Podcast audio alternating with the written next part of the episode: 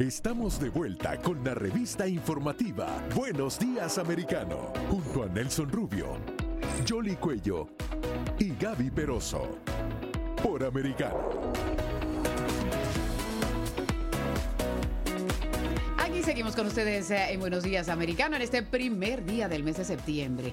Y septiembre es un mes clave porque sobre todo comienzan a hacerse los balances, las aprobaciones de presupuestos y también lo que está pasando con las agencias eh, del gobierno federal de los Estados Unidos. Y hay una de ellas que parece que tiene unas demoras acumuladas. Claro que todo parece que es culpa de la pandemia, ¿verdad Gaby? Y estamos hablando precisamente del Departamento de Inmigración en materia de trámites. Yo creo que eso no tiene que ver con la pandemia, tiene que ver con toda la cantidad de casos que se han estado acumulando y de las políticas que se vienen implementando.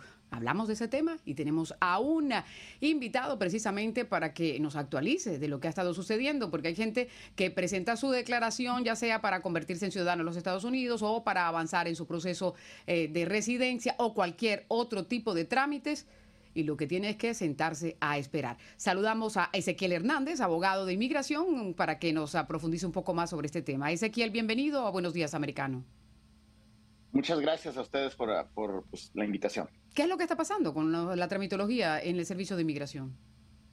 Sí, estamos hablando de USCIS, ese es el, la, la, mano, el, brazo de la uh, de DHS, el que da los beneficios cuando una persona quiere aplicar por algo, mencionaste la ciudadanía, ah, ahí se, aplica también por el ajuste de estatus por tu residencia, por la renovación de tu residencia.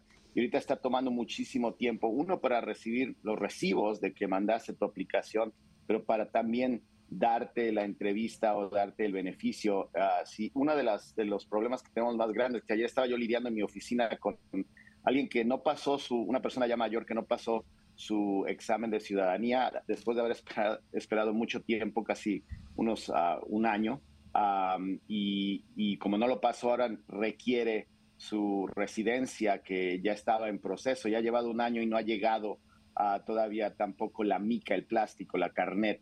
Uh, no le llegó el recibo, entonces no puede tener un, una estampa en su pasaporte, ella es mexicana y no puede salir de los Estados Unidos y para que le den una cita necesita ese recibo, para que tengamos ese recibo tenemos que hablar de inmigración, a migración en el teléfono. Ayer duramos tres horas tratando de obtener una cita para ella para que le den esa estampa y es ese tipo de problemas que estamos Ahora, viendo. ¿Qué pasa con esos ciudadanos? Eh, eh, siguen legales en este país, pero no tienen papeles para demostrar su estatus legal. Eh, el tema de las licencias de conducir, los permisos de trabajo. Hay, hay personas que han perdido su empleo porque no pueden demostrarle al empleador que están legales. Correcto. En, en, este caso que te mencioné, los residentes no pueden mostrar que su residencia sigue vigente y no pueden salir ni entrar, pero tampoco obtener uh, procesos cotidianos como la licencia. Eh, los permisos de trabajo es otro problema grandísimo, no nada más uh, con personas que son dependientes, por ejemplo, de gente que tiene un, una visa de trabajo, uh, pero también personas que están esperando un caso en la corte o personas que eh, pues este, eh, tienen una visa U a ese tipo de problemas en estados como, por ejemplo, aquí en Arizona, a que se requiere un estatus migratorio para obtener un documento, eh, cuesta mucho trabajo y sí la gente ha perdido ese tipo de, ha perdido trabajos y este, pues no tenemos ningún alivio inmediato para ello.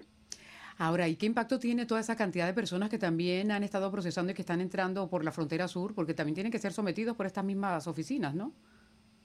Bueno, eh, a, la entrada no, a entrada está eh, esa primera instancia es eh, eh, la patrulla fronteriza, esencialmente pues, los procesa y luego ese mecanismo ya después de ahí llegan a USCIS, que también eh, el tema de pedir el asilo y de presentarlo, si pasas o no pasas tu entrevista de miedo creíble y después llegan las cortes de inmigración, que es esa otra institución que ahorita tiene mucho peso y que desgraciadamente bajo la administración Biden ha tenido ciertos dictámenes que les indica alguna dirección y luego hay demandas por parte de los estados, lo cual no nos deja avanzar ni de una manera ni de otra. Pero antes de ir a las cortes, esas personas necesitan el permiso de trabajo porque reciben, al, empezar un proceso de asilo, reciben cierta protección y pueden trabajar legalmente en el país.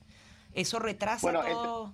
E, e, entran y pueden pedir su asilo. Ah, el tema es de que necesitamos tener 150 días, ese es el proceso. Entonces no entras con un permiso de trabajo, Ah, pero tienes que presentar tu, asilo para poder pedir ese permiso de trabajo. Claro, pero eso mm, es eh, más trabajo, por seguir con, la palabra, y va acumulando más y por ende eh, también contribuye a las demoras. ¿Cuál sería la solución?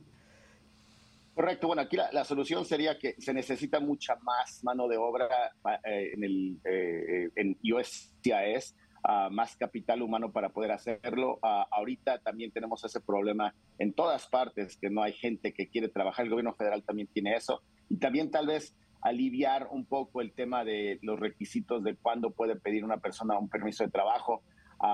se quitó el tema anterior que alargaba más eh, antes en la administración del presidente Trump, ah, pero ahorita yo creo que una orden de ese tipo yo creo que nos ayudaría para que la gente pudiera obtener ese permiso, pudiera obtener licencias y pudiera también eh, pues empezar a ubicarse un poco mejor y prepararse para sus audiencias. ¿Y cuál es la recomendación para las personas que están en esta situación? ¿Hay maneras de pedir eh, salvoconductos, algo que, que, los haga justamente vivir en, en, esos trámites cotidianos? Sí, bueno, lo, primero es la preparación, a tus, desde los documentos de identidad a, encontrar a las personas indicadas para poder presentar ese asilo, saber cuándo tienen que llegar y hacer ese tipo de, documentos o de aplicaciones a tiempo, no perder el tiempo, no tener miedo, eh, la desidia es otra cosa y tener la, información. He hablado con mucha gente que ha llegado apenas y tienen una idea completamente diferente de lo que es el sistema que, al que se están enfrentando. Y claro, este, al lograr entrar sienten un gran alivio, pero pues empieza otro, otro tipo de, procesos que están muy, muy delicados también aquí en, los Estados Unidos. Abogado, esta cantidad de personas que están ingresando por la frontera sur eh, de los Estados Unidos, ¿qué impacto está teniendo en los casos de aquellos que han estado esperando el proceso para hacerlo legalmente, ya sea desde los países de donde quieren emigrar o los que han estado haciendo las cosas como lo establece la ley?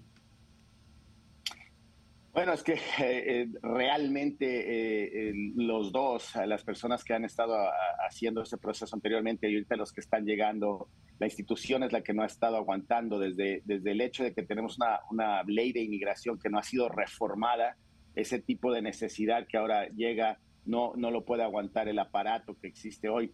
Ah, entonces sí, las personas que están esperando, hay gente que ha estado trabajando aquí, somete una petición eh, que he estado esperando por años y, este, pues no llegan esas fechas de prioridad por falta de, capital humano. Ah, por otra parte, eh, la gente que está llegando pidiendo asilo, si lo esté diciendo en realidad o no, ah, también está ocupando mucho de ese espacio. Así es que sí tenemos que tener una reforma, en mi opinión. Y cuando hablo de reforma migratoria, no es el, la amnistía que le estoy diciendo, sino la, el, poder tener ciertas reglas para eh, eh, poder dar un, alivio a, los, a las preguntas que me han hecho hoy para que la gente pueda trabajar mejor, para que se puedan eh, dar esas audiencias con más facilidad y para que la gente que ha estado esperando anteriormente pueda tener pues menos tiempo que esperar, pero tener los casos que se han revisado bien. Y, y eso no se ha podido hacer. políticamente no tenemos una respuesta.